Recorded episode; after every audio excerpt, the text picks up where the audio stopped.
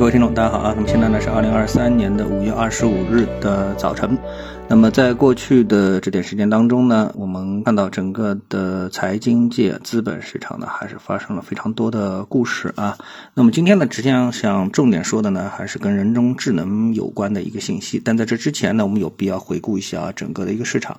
那这个市场呢，在之前呢，我也跟大家说了，指数方面呢是不乐观。啊，那么不管是上证指数还是创业板指数，都存在着非常大的破位的压力啊。那么在昨天的这个收盘的时候呢，上证指数呢是跌破了三千二百呃零四点啊，跌到了三千二百零四点。然后呢，从指数的这个走势结构来看的话呢，那显然上证指数呢出现了一个破位。啊，出现个破位，因为这个指数的支撑位呢，差不多是在三千两百二十五点左右啊，收在了三千二百零四点的位置呢，那这个跌破了二十个点，那这就是一个比较明显的一个破位了啊。那我们再来看创业板指数的话呢，那创业板指数呢，我们说了啊，它是一个大 B 浪的一个结构。这个大 B 浪的结构呢，正在考验着创业板指数的这一线的支撑，也就是在两千二百点一线的支撑。那从这个指数的一个表现来看的话呢，那显然啊，每一波的反弹是一波比一波弱啊，那么很快可能就会击穿这样的一个位置。那总体上呢，指数呢走势呢就是非常的弱。那么这个弱呢，来自于什么地方呢？也正如我们之前的分析的，就是中特估啊这样的一个板块，它的一个估值的提升啊，在我们的 A 股市场上面呢，呃。正常从历史的情况来看呢，从来都很难得到持续的追捧啊。这里面包括证券板块，包括像银行股啊，包括一些中字头的股票，那加在一起作为一个总体呢，对于市场的一个吸引力呢，相对来说是比较弱的啊。持续的拉升，那么后面的这个跟盘的力量呢是不足的，在历史上呢反复啊都是如此，这已经是形成了一个。定势啊，也就是说很难在估值的高位啊做这个长期的一个停留。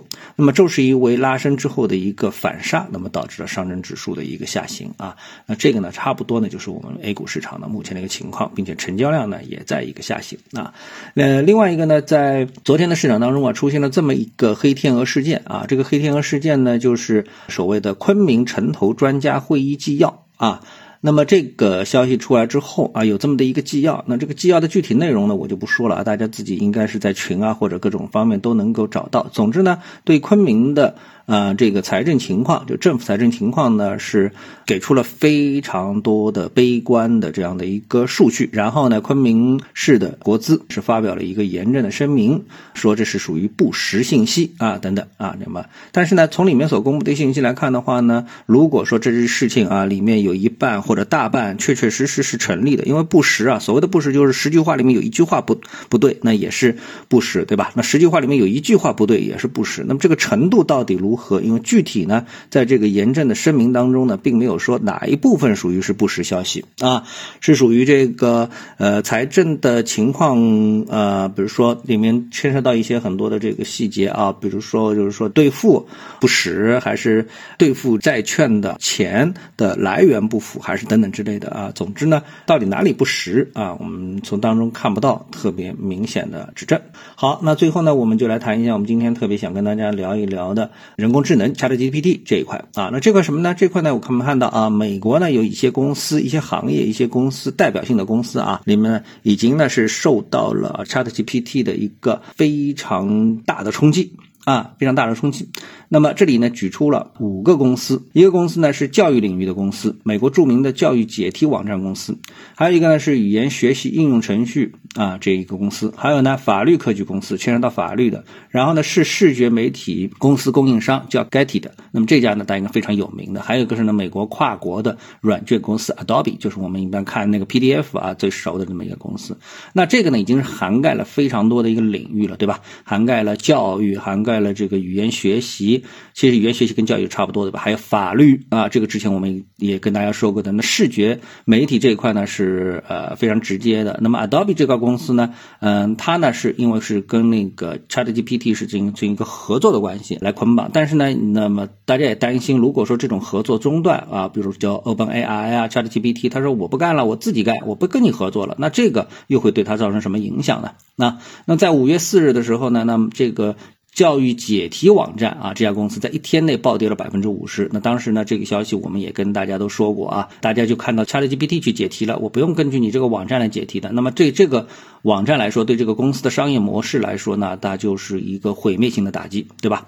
好，那么综合这样的一些情况之后呢，我发现啊，就是说，实际上这个离我们普通人的生活呢，可能还有一定距离，就是离中国的普通人的生活还有一定的距离啊，并不是说你们立刻马上就会受到它的非常大的冲击。但真正最大的冲击来自于哪里呢？来自于父母对孩子的未来的规划。因为看到这些消息之后，大家第一反应就是，哎，那我孩子应该学什么？那学什么？掌握什么样的一个技能？读什么样的书？啊，未来才能够在 ChatGPT 人工智能的这个冲击之下，找到自己的生存之道或者生活之道。这个难题其实是非常非常大的一个问题啊，这是一个非常大的难题。为什么呢？因为你的孩子可能很小，可能刚出生啊，连幼儿园还没进入啊。然后呢，他如果真正面对这个 ChatGPT 的这个对整个的人类社会生产关系的一个影响的话呢，可能还有二十年。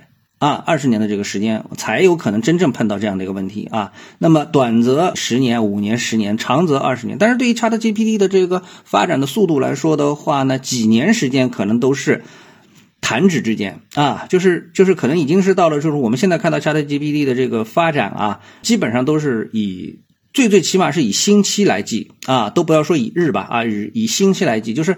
日新月异啊，这个词用在 ChatGPT 身上真的是非常的贴切，是日新月异，就或者是日新周异啊，是这样的一个情况。所以这种情况下面，你要去给孩子规划十几年、几十年未来的这个人生啊，这个这种无力感啊，这种无力感应该说是相当相当的这个严重的，所以都不知道该干嘛了。啊，都不知道该干嘛了，所以呢，这个呢，我觉得啊，才是这是说，呃，这个 ChatGPT 所给人类社会所带来的一个最大的冲击，就是我们为后面下一代这个担心到底该怎么样啊？以前的原来的学霸之路啊、刷题之路啊等等啊，这个都似乎都已经没有用处了，那怎么办啊？那怎么办啊？